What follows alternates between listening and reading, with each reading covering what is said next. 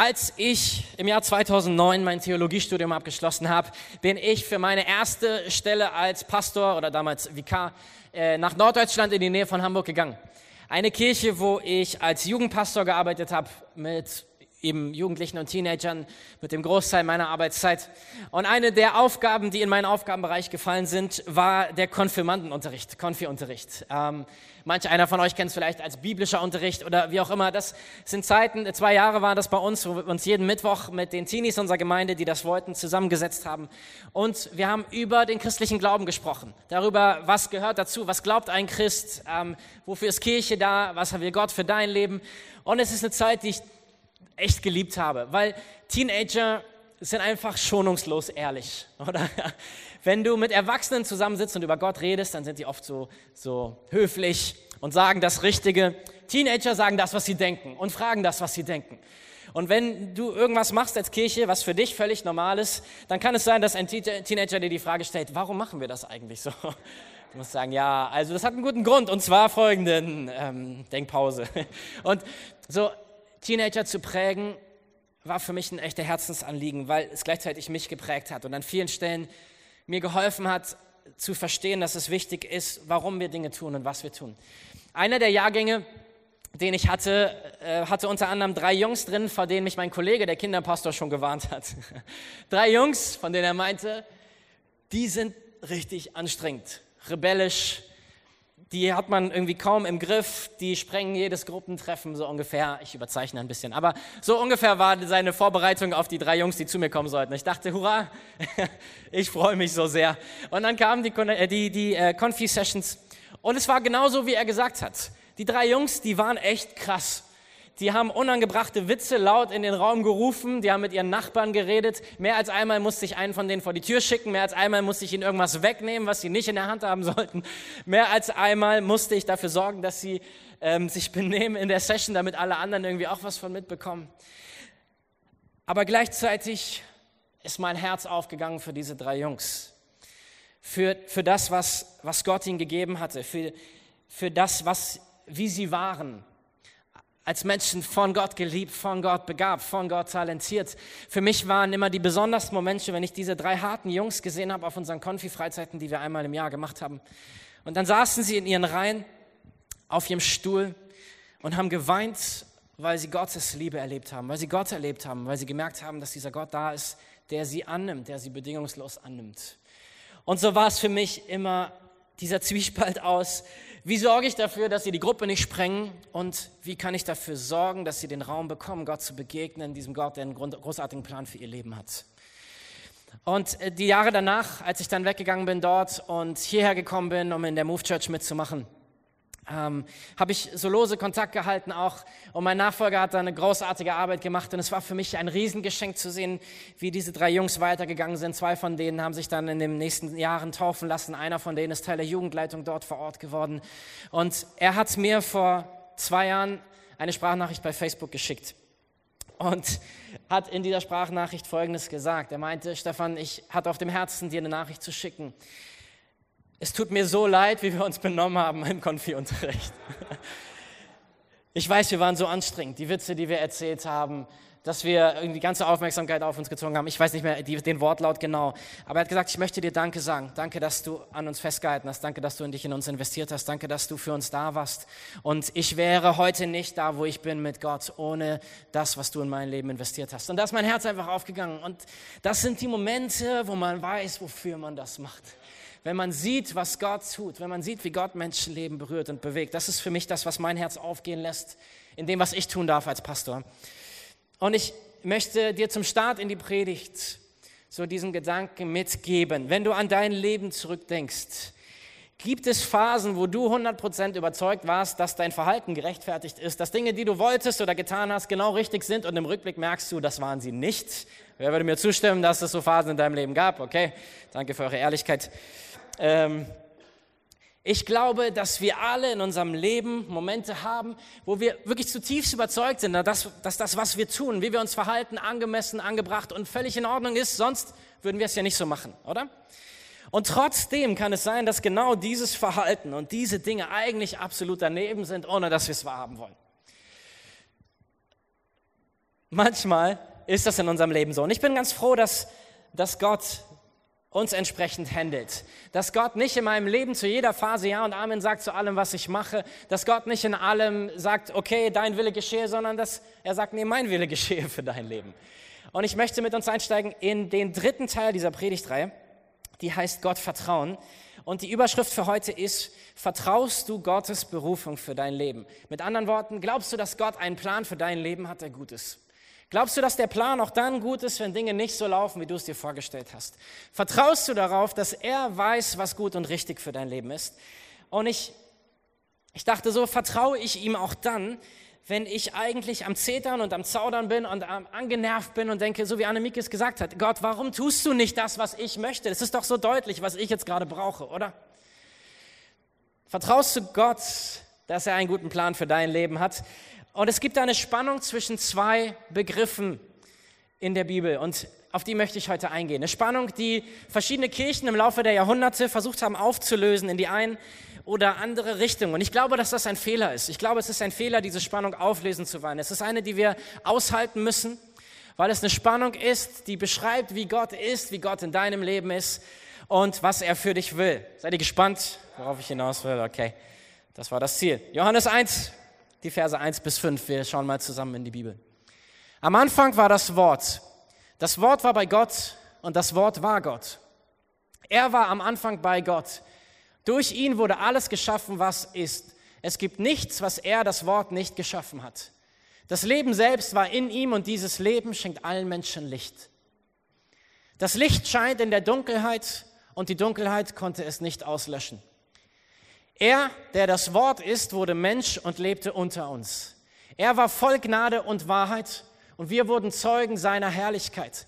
Der Herrlichkeit, die der Vater ihm, seinem einzigen Sohn, gegeben hat. Dieser Text spricht von Jesus. Geschrieben ist er von Johannes, einem der Jünger von Jesus, der über Jahre mit ihm unterwegs war, der ihn eng erlebt hat. Und er beginnt seinen Bericht über das Leben von Jesus mit diesem Statement und sagt, so habe ich Jesus erlebt. Und drei Dinge, die ihm da mindestens mal wichtig sind. Das erste ist, dass er sagt, Jesus ist Gott. Er ist der Schöpfer. Er war schon immer, er wird immer sein, er hat alle Macht. Und wir haben das gesehen in seinen Wundern, in dem Übernatürlichen, was in seinem Dienst sichtbar wurde. Er ist Gott.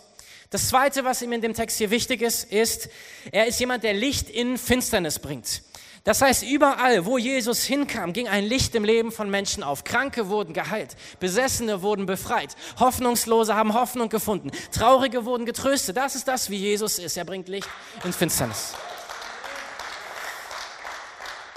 Und ein drittes, und das ist das, worauf ich heute hinaus möchte, in Vers 14, können wir den nochmal anwerfen. Er war voll Gnade und Wahrheit. Er war voll, übervoll, überfließend voll mit Gnade und Wahrheit. Vielleicht kennst du das, wenn du, wer hier ist Kaffeetrinker, nur mal so? Okay. Wenn du deine Kaffeetasse so voll machst, okay? Also so richtig voll machst. Und dann musst du damit in einen anderen Raum oder im schlimmsten Fall noch eine Treppe hoch. Meine Frau ist gerade nicht hier, sonst würde sie Amen sagen. Manchmal, manchmal schüttet man dann möglicherweise etwas über, weil man es zu gut meinte. Es ist übervoll. Selbst wenn du ein Teetrinker bist oder so, kennst du es auch. Er ist voll Gnade und Wahrheit, heißt er ist überfließend. Wann immer Menschen in Kontakt mit ihm kamen, floss es aus ihm heraus, voller Gnade und voller Wahrheit. Menschen begegneten immer beidem, wenn sie Jesus begegnet sind. Er ist 100% Gnade und er ist 100% Wahrheit. Und ich meine, das ist jetzt vielleicht ein bisschen abstrakt. Ich werde es schon noch praktischer machen jetzt im Laufe der Predigt. Gnade und Wahrheit sind diese zwei Begriffe, um die es heute geht. Und da ist, da gibt es zwei Dimensionen, nenne ich das mal. Das eine ist, wie Gott mit uns umgeht, voller Gnade und voller Wahrheit. Und das andere ist, wie wir dann mit anderen umgehen. Und das sollte dasselbe sein, voller Gnade und voller Wahrheit. Wie sollten wir als Christen in der Welt leben, so wie Jesus? Überfließend von Gnade und überfließend von Wahrheit. Ich habe gesagt, dass Kirchen manches Mal diese Spannung in die eine oder andere Richtung auflösen wollen. Wie meine ich das? Es gibt Kirchen, ihr könnt mal die Begriffe anwerfen. Es gibt Kirchen, die sind so auf dieser Seite. Wahrheit ohne Gnade.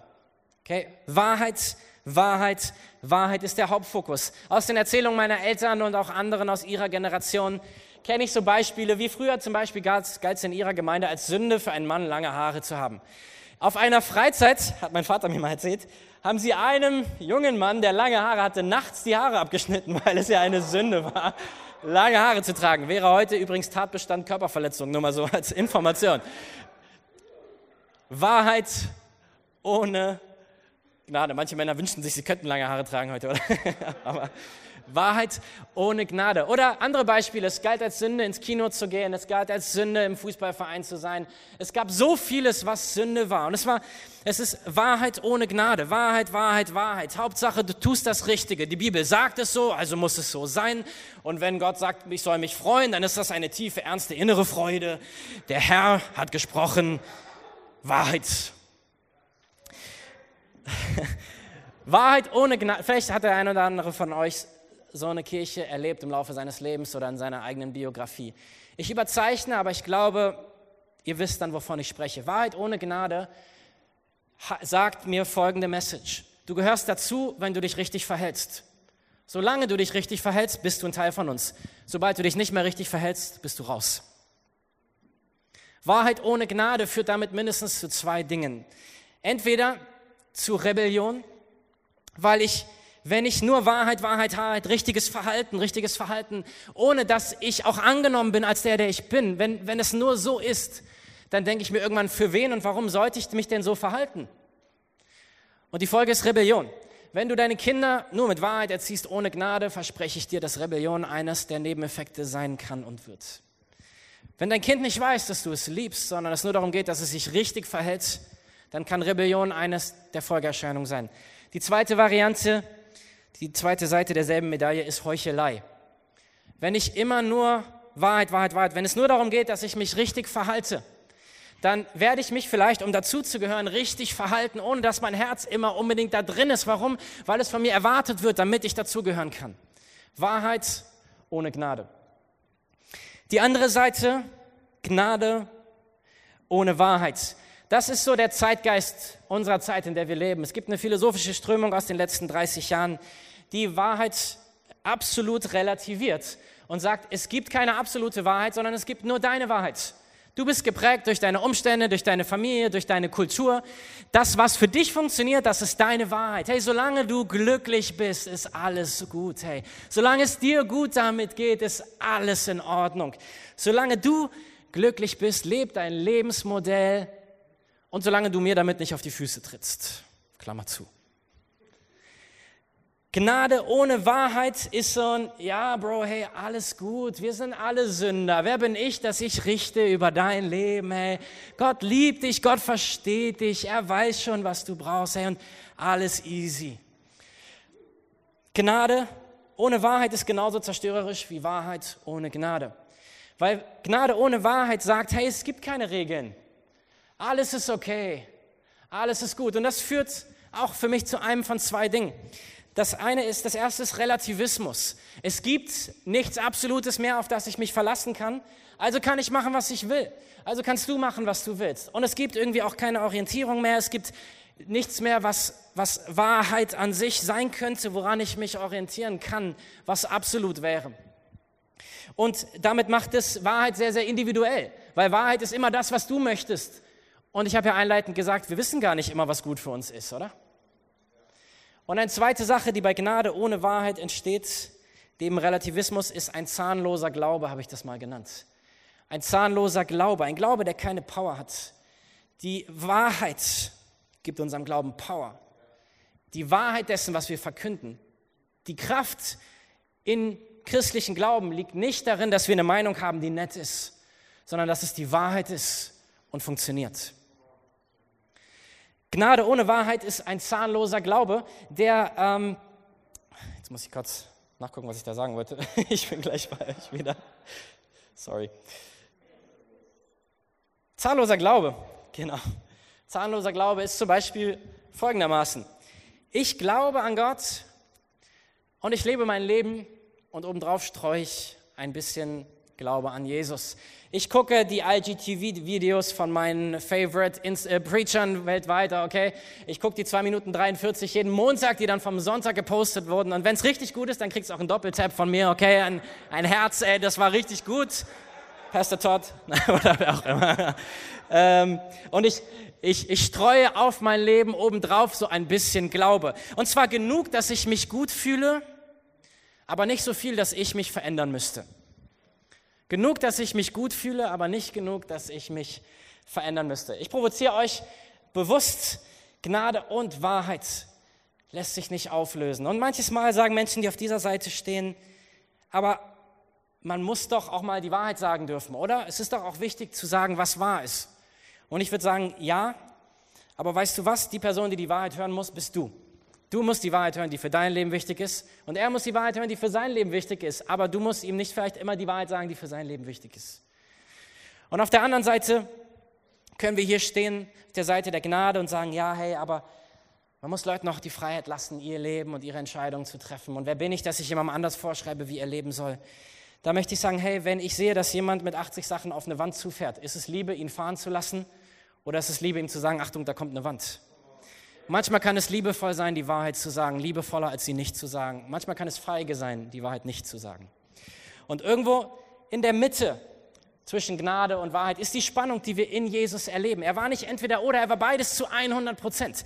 Er war 100 Prozent Wahrheit und er war 100 Prozent Gnade. Wenn Menschen ihm begegnet sind, haben sie beides erlebt. Sie haben seine befreiende, rettende, unmissverständliche, klare Wahrheit erlebt. Und auf der anderen Seite haben sie Gnade erlebt, die sie angenommen haben, da wo sie waren, die sie rausgeholt hat aus Mist ihres Lebens. Gnade, die ihnen zugesprochen hat, du bist geliebt, du bist wertvoll, du bist angenommen. Das ist das, wer Jesus ist. Und wenn wir über Gnade sprechen, dann geht es um das griechische Wort Charis. Davon kommt das Wort Charisma, vielleicht kennst du das, jemand ist charismatisch, okay? Jemand mit Ausstrahlung, sagen wir. Was es eigentlich meint, ist, ähm, eine unverdiente Gunst bei jemandem zu haben. Zum Beispiel, ähm, was, wäre, was wäre Gnade? Okay, ich komme irgendwo in einen neuen Job rein und ähm, ich werde einfach mit Vorschusslorbeeren überschüttet. Zu sagen, hey, wir glauben, du wirst einen großartigen Job machen, wir glauben, das, was du da anpacken wirst, das wird gelingen, wir freuen uns auf dich, wir freuen uns. Das ist Gnade, das ist eine unverdiente Gunst, weil sie haben dich noch nicht erlebt in deinem Job. Ähm, Gnade ist unverdiente Gunst, unverdiente Güte, etwas, wozu ich nichts beitragen kann. Und Gnade ist das, was uns rettet. Epheser 2, Vers 8 bis 9. Noch einmal, durch Gottes Gnade seid ihr, seid ihr was? Durch Gottes Gnade seid ihr gerettet und zwar aufgrund des Glaubens. Ihr verdankt eure Rettung also nicht euch selbst. Nein, sie ist Gottes Geschenk. Sie gründet sich nicht auf menschliche Leistungen, sodass niemand vor Gott mit irgendetwas groß tun kann. Gnade hat nichts mit dir zu tun. Gnade hängt zu 0% von dir ab dass Gott 100% gnädig ist und nichts von menschlicher Leistung abhängt, sagt, du kannst Gottes Gunst nicht verdienen und nicht verspielen. Du kannst dir nicht verdienen, dass Gott dich liebt und dass er für dich ist und dass er es liebt, dich zu beschenken und dass er einen guten Plan für dein Leben hat. Und genauso wenig kannst du mit irgendetwas, was du tust, verspielen, dass er dich liebt und dass er für dich ist.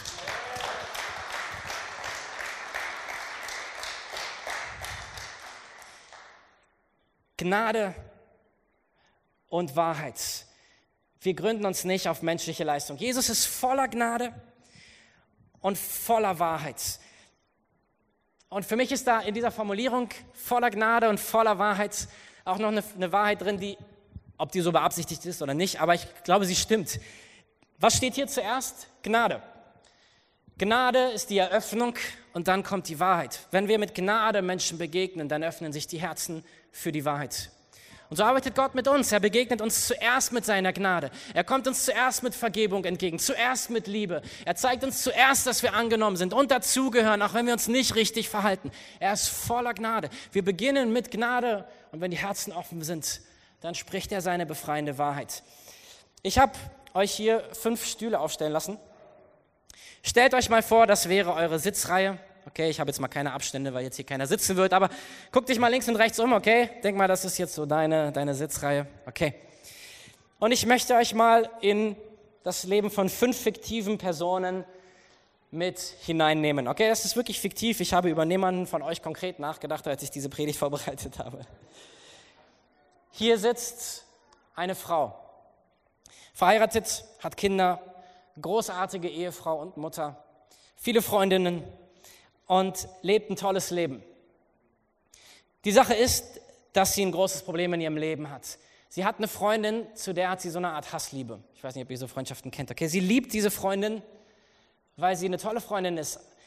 Aber diese Freundin hat so einige Dinge in ihrem Leben, die sie selber nicht hat und auf die sie neidisch ist. Es gibt so einige Dinge, auf die sie schaut und sie findet, ihre Freundin ist, es ist unverdient, dass sie, dass sie so viel mehr hat oder sie hat so viele Sachen, die sie sich eigentlich auch wünscht. Und was, wozu es führt, ist, dass sie ihrer Freundin ins Gesicht lächelt und ihr Komplimente macht und hintenrum schlecht über sie redet und sie bei anderen anschwärzt. Neben ihr sitzt ihr Ehemann, ein sehr erfolgreicher Mann, beruflich im Business irgendwie unterwegs, selbstständig mit seiner Firma. Und er ist wirklich, wirklich gut in dem, was er tut. Und einer der Gründe, warum er so gut ist in dem, was er tut, ist, dass er gut mit Geld umgehen kann. Er ist wirklich gut darin, mit Geld zu arbeiten und daraus mehr zu, hervorzubringen. Die Sache ist nur folgende. So erfolgreich er in seinem Job ist, könnte man sagen, ist er nicht so erfolgreich, wenn es um Großzügigkeit geht. Man könnte vielleicht sogar sagen, dass er ein bisschen geizig ist. Hier sitzt eine Dame, eine ältere Dame, die schon richtig lange mit Jesus unterwegs ist. Sie ist Connect-Gruppenleiterin in der Move Church. Und sie macht das schon seit Jahrzehnten. Sie ist ein Glaubensvorbild für viele.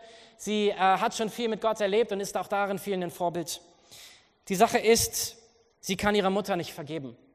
Sie hatte eine Mutter, die war absolut manipulativ und kontrollierend und hat ihr Leben so negativ beeinflusst, dass sie ihr einfach nicht vergeben kann. Auf diesem Platz sitzt ein besonders religiöser Mann. Wenn der sich umschaut in seine Reihe, dann denkt er sich, zum Glück habe ich nicht die Probleme, die Sie haben. Ich weiß, wie das mit Gott geht. Ich bin schon so lange dabei. Ich habe es genau verstanden. Und er macht das an vielen Stellen wirklich, wirklich sehr, sehr gut. Sein Problem ist aber, er schaut auf die anderen herab. Wer von diesen Menschen braucht Gnade? Wer von diesen Menschen braucht Gnade?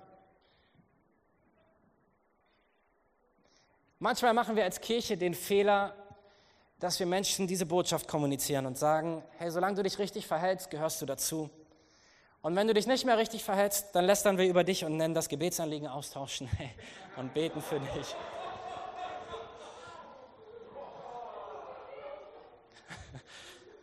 Wir sind ja nicht bei YouTube, ich darf das sagen. Und ich glaube, dass Kirche sich an mancher Stelle schuldig gemacht hat im Leben von Menschen und vielleicht auch, auch wir an der einen oder anderen Stelle. Ich wünsche mir, dass Move Church ein Ort ist, an dem Menschen kommen können, Gnade erleben und dazugehören, egal wie ihr Leben aussieht, egal wie messy alles ist, egal ob sie Dinge im Griff haben oder nicht. Es soll ein Ort sein, wo jeder kommen kann.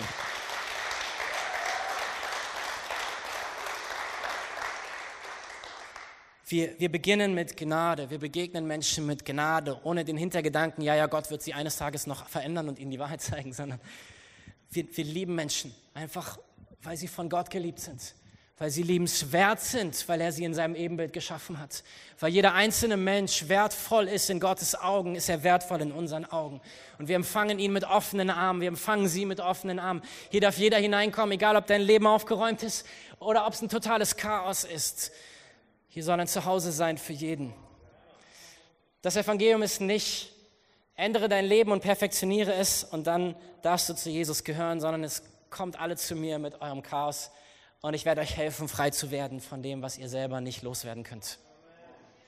Gnade und Wahrheit. Jesus war voller Gnade und voller Wahrheit. Ich, ich höre jetzt schon Stimmen und die kann ich verstehen, die sagen, aber ist dann alles relativ? Gibt es dann für nichts irgendwie Grenzen oder Maßstäbe? Darf ich tun, was immer ich möchte? Gibt es keine, gibt es keine Wahrheit? Interessant finde ich, dass der Apostel Paulus in der Bibel genau auf diese Frage eingeht. Und das sagt mir schon mal einleitend eins. Er hat scheinbar so viel über Gnade gesprochen, dass Leute ihm diese Frage gestellt haben. Römer 6, Vers 1 und 2. Heißt das, dass wir weiter sündigen sollen, damit Gott Gelegenheit hat, uns noch mehr Gnade zu schenken? Natürlich nicht. Wenn wir für die Sünde tot sind, wie können wir da weiter in ihr leben? Gnade ist das, womit Gott uns begegnet. Und zwar so sehr, dass sich diese Frage stellt, hey, wenn Gott so viel Gnade für uns hat, heißt das, ich kann weiterhin machen, was ich will und äh, dann erlebe ich nur noch mehr von Gottes Gnade, ist doch total cool. Und Paulus sagt, nein, wie dumm wäre das? Die Gnade ist dafür da, damit du nicht mehr feststecken musst in der Sünde, in dem, was dich zerstört und andere zerstört. Warum solltest du dahin zurückgehen? Gnade befähigt dich dazu, frei zu werden, indem Gott dir seine Wahrheit zeigt. Gnade rettet, Wahrheit setzt uns frei. Gott begegnet uns mit Gnade und dann spricht er seine Wahrheit in unser Leben hinein, diese Wahrheit, die uns frei macht von, von Bindung, von Ängsten, von Schuld, von Unvergebenheit. Die Herausforderung unserer Zeit ist, dass, dass es als Arroganz gilt zu sagen, ich glaube, ich kenne die Wahrheit. Und es gilt sogar als tendenziell gefährlich und fundamentalistisch zu sagen, ich kenne die Wahrheit. Und ich es ist nicht so, dass irgendwie alle Wege nach Rom führen, sondern ich glaube, es gibt einen Weg zu Gott und sein Name ist Jesus Christus. Für mich liegt das Problem mit dieser Klarheit in einem Missverständnis von dem Anspruch, den Jesus erhebt. Er sagt in Johannes 14, Vers 6, ich bin der Weg, ich bin die Wahrheit und ich bin das Leben. Wahrheit ist nicht ein Set von Regeln, Wahrheit ist eine Person. Und wenn Menschen das Christentum und den christlichen Glauben ablehnen, weil sie sagen, es ist intolerant und es ist einengt, dann glaube ich, dass sie nicht verstanden haben, worum es geht.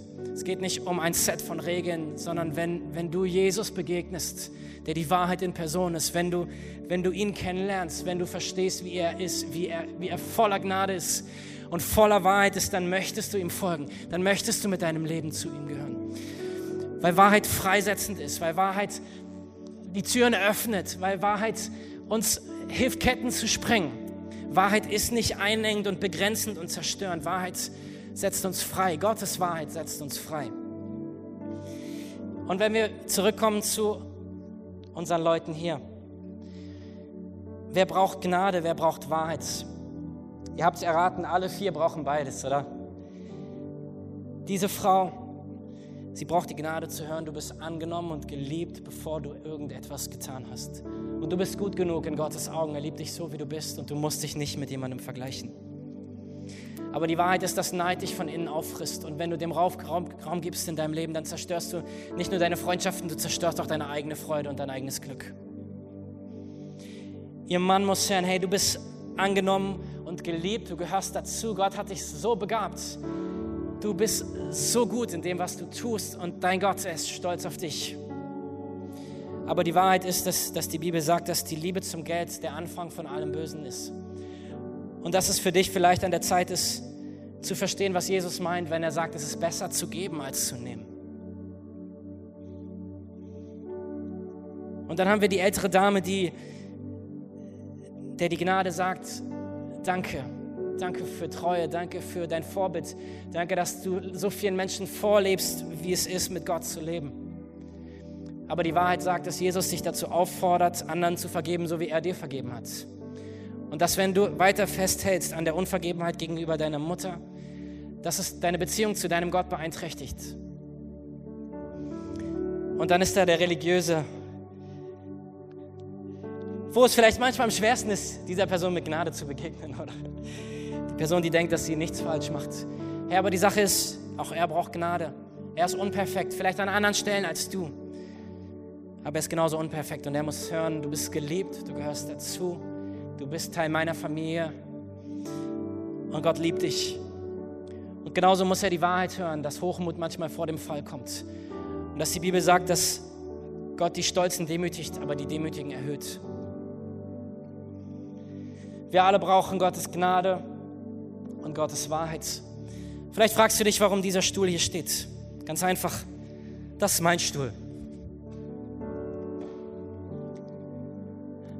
Ich brauche 100% Gottes Gnade und Gottes Wahrheit. Hey, wenn ich in meinem Leben Gottes Gnade nicht gehabt hätte, wo wäre ich heute? An so vielen Stellen, wo es mir viel zu wichtig war, was, was Menschen denken und ihre Erwartungen, an so vielen Stellen, wo ich eher versucht habe, dazu zu gehören, als als zur Wahrheit zu stehen. An so vielen Stellen, wo ich mich habe verunsichern lassen von, von Umständen, von Ängsten, von Dingen. Und wo Gott mit seiner Gnade gekommen ist und gesagt hat, hey, du bist genug, du gehörst dazu. Meine Gunst liegt auf deinem Leben und ich werde dein Leben zu dem Ziel führen, wohin es gehört. Und die Wahrheit ist, dass ich in dir lebe und dass ich mit dir und durch dich einen Unterschied machen möchte in dieser Welt. Und die Wahrheit ist, dass du es nicht nötig hast, auf das zu schauen, was all die anderen über dein Leben sagen oder denken, sondern dass ich genug bin für dich. Und an so vielen Stellen in meinem Leben komme ich immer wieder an diese Punkte, dass ich merke, ich brauche 100% Gottes Wahrheit und Gottes Gnade. Und ich sitze in derselben Reihe wie du. Wir alle brauchen Gottes Wahrheit und wir brauchen seine Gnade. Wir brauchen diese Gnade, die uns annimmt in den Punkten, wo wir es nicht hinkriegen. Und wir brauchen seine Wahrheit, die uns nicht stehen lässt, wo wir sind, sondern die uns frei macht von dem, was uns festhält. Und ich sage dir ganz ehrlich, die letzten zwölf Monate waren auch für uns Pastoren keine einfache Zeit. Oder Adam. So viele Gespräche, die man führt mit Menschen, die viele Meinungen haben zum Thema Corona und Gemeinde. Und das Spektrum reichte von, warum tragt ihr überhaupt Masken im Gottesdienst? Sind wir nicht berufen, in Freiheit unseren Glauben zu leben, bis hin zu, warum trefft ihr euch überhaupt und geht das Risiko ein, dass Menschen sich mit Corona infizieren? Und in dieser Phase, in der man sich wirklich sehr oft fragt, ist das die richtige Entscheidung, was wir jetzt entscheiden? Machen wir es richtig? Müssen wir was anpassen? Müssen wir nichts anpassen? In dieser, Frage, in dieser Zeit kommt immer wieder auch die Frage hoch, wo, wo geht die Reise hin? Wo stehen wir, Gott? Was, was willst du? Sind wir noch richtig unterwegs? Und in dieser Phase hat Gott immer wieder auch uns die Wahrheit zugesprochen, dass er seine Gemeinde baut, dass sein Schutz auf uns liegt und dass er uns die Weisheit geben wird, richtige Entscheidungen zu treffen. Und dass er uns durchgetragen hat durch viele Phasen von Unklarheit, wo man nicht genau wusste, wie geht es weiter, wo geht es hin. Wir haben noch ein paar Monate zu navigieren, vielleicht auch noch ein, zwei Jahre, keine Ahnung. Aber eins weiß ich, Gottes Gnade ist da und seine Wahrheit ist da. Seine Gnade, die sagt, hey, meine unverdiente Liebe und Gunst ist auf deinem Leben, die du dir nicht verdienen musst. Und seine Wahrheit, die da ist, immer wieder, um in Momente hineinzusprechen, uns zu leiten, uns herauszufordern. Gnade und Wahrheit. Was machen wir jetzt damit? Ich habe dir zwei Dinge mitgebracht. Du kannst sie dir gerne abfotografieren, aber im Grunde sind es ganz einfache Fragen, von denen ich dir, die ich dir mitgeben möchte in die Woche und wo ich dich bitten möchte, dass du dir diese Frage stellst. Nimm dir in dieser Woche Zeit und denk über folgende Fragen nach. Erstens, auf welchem Stuhl sitze ich? Wo brauchte ich Gottes Gnade und wo brauche ich sie noch? Die erste Frage ist die Frage nach der Gnade. Oh Gott, wo begegnest du mir mit Gnade? Und bedank dich bei ihm dafür. Und die zweite ist, wo brauche ich Gottes Wahrheit? Gibt es einen Bereich, wo Gott eigentlich schon länger etwas anspricht, das ich aber ignoriert habe, weil ich es nicht hören wollte? Oder wo es neben anderen Stimmen untergegangen ist, die lauter waren. Was meine ich damit? Es gibt in dieser Frage nach der Wahrheit zwei Dimensionen. Das eine ist, dass Gott schon etwas gesprochen hat und ich es nur nicht hören möchte. Und das andere ist, dass Gott etwas gesagt hat, aber so viele andere Menschen so viel anderes zu mir sagen, dass das, was Gott zu mir spricht, untergeht neben all diesen Stimmen. Und ich möchte dich einladen, dass du darüber nachdenkst, ob es Bereiche gibt, wo Gott schon die Wahrheit gesprochen hat und du es entweder nicht hören wolltest oder du vielleicht die falschen Ratgeber in deinem Leben hast oder hattest. Auf welchem Stuhl sitze ich? Wo begegnet Gott mir mit Gnade? Und dann, wo brauche ich Gottes Wahrheit? Und wenn Gott dir etwas zeigt, wo seine Wahrheit auch mit Korrektur in dein Leben kommt, dann wisse Folgendes. Die Bibel sagt, dass Gott der Anfänger und Vollender unseres Glaubens ist. Das heißt, wenn er uns Dinge zeigt, dann wird er uns auch seine Kraft geben, das umzusetzen. Seine Wahrheit setzt uns frei. Es geht nicht darum, dass du jetzt machen und machen und machen musst, sondern hey, sprich mit jemandem, sprich mit Gott drüber, sprich mit einem geistlichen Leiter darüber, der dir hilft, ähm, da einfach auch jetzt rauszukommen und geh vielleicht den ersten Schritt. Aber du bist nicht allein und du gehörst dazu, auch wenn du es noch nicht perfekt machst. Und selbst wenn du einen Rückfall haben solltest, hey, wir sind Familie, wir sind für dich da. 100% Gnade, 100% Wahrheit. Jesus war also beides, überfließend mit Gnade und überfließend mit Wahrheit. Ich komme jetzt zum Ende der Predigt mit einer Einladung an dich. Wenn du heute hier bist und du sagst, hey, ich habe gar nicht so eine persönliche Connection zu Gott. Vielleicht warst du mal mit Gott unterwegs und bist es jetzt nicht mehr gewesen über lange Zeit. Oder vielleicht hast du noch nie was mit Gott am Hut gehabt und du bist aber heute hier und du merkst, es, es spricht etwas in dir an, dann kann heute der Tag sein, wo du zurück nach Hause kommst zu deinem Gott. Er hat dich schon immer geliebt. Er hat so viel Gnade gezeigt, dass er selber Mensch geworden ist vor 2000 Jahren. Er ist an ein Kreuz gegangen, er ist für dich gestorben und er hat den Preis für deinen Mist bezahlt, bevor du irgendetwas tun konntest. Die Bibel sagt, als wir noch Gottes Feinde waren, sandte er seinen Sohn in diese Welt. Egal was du getan hast, egal wie gut oder schlecht dein Leben jetzt aussieht, keiner von uns ist gut genug für Gott.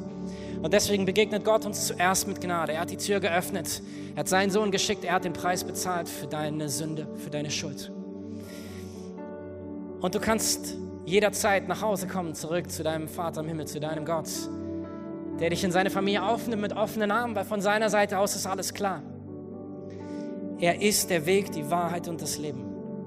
Er ist Wahrheit. Und wenn du, wenn du Kirche anders erlebt hast bislang, dann möchte ich sagen, es tut mir leid. Und stellvertretend möchte ich sagen, verzeih uns. Aber es ist nicht wie Jesus ist. Jesus begegnet dir mit offenen Armen. Und ja, er, er wird dir helfen, Freiheit zu erleben. Er wird dir helfen, mit, mit seiner Wahrheit Dinge loszulassen, die dir auch nicht gut tun. Hey, das weißt du wahrscheinlich selbst noch besser. Aber es geht nicht darum, dass du perfekt sein musst, um dazu zu gehören. Du gehörst dazu, einfach indem du sagst, ja, ich will das. Und wir machen das folgendermaßen. Ich werde gleich ein Gebet von hier vorne vorsprechen.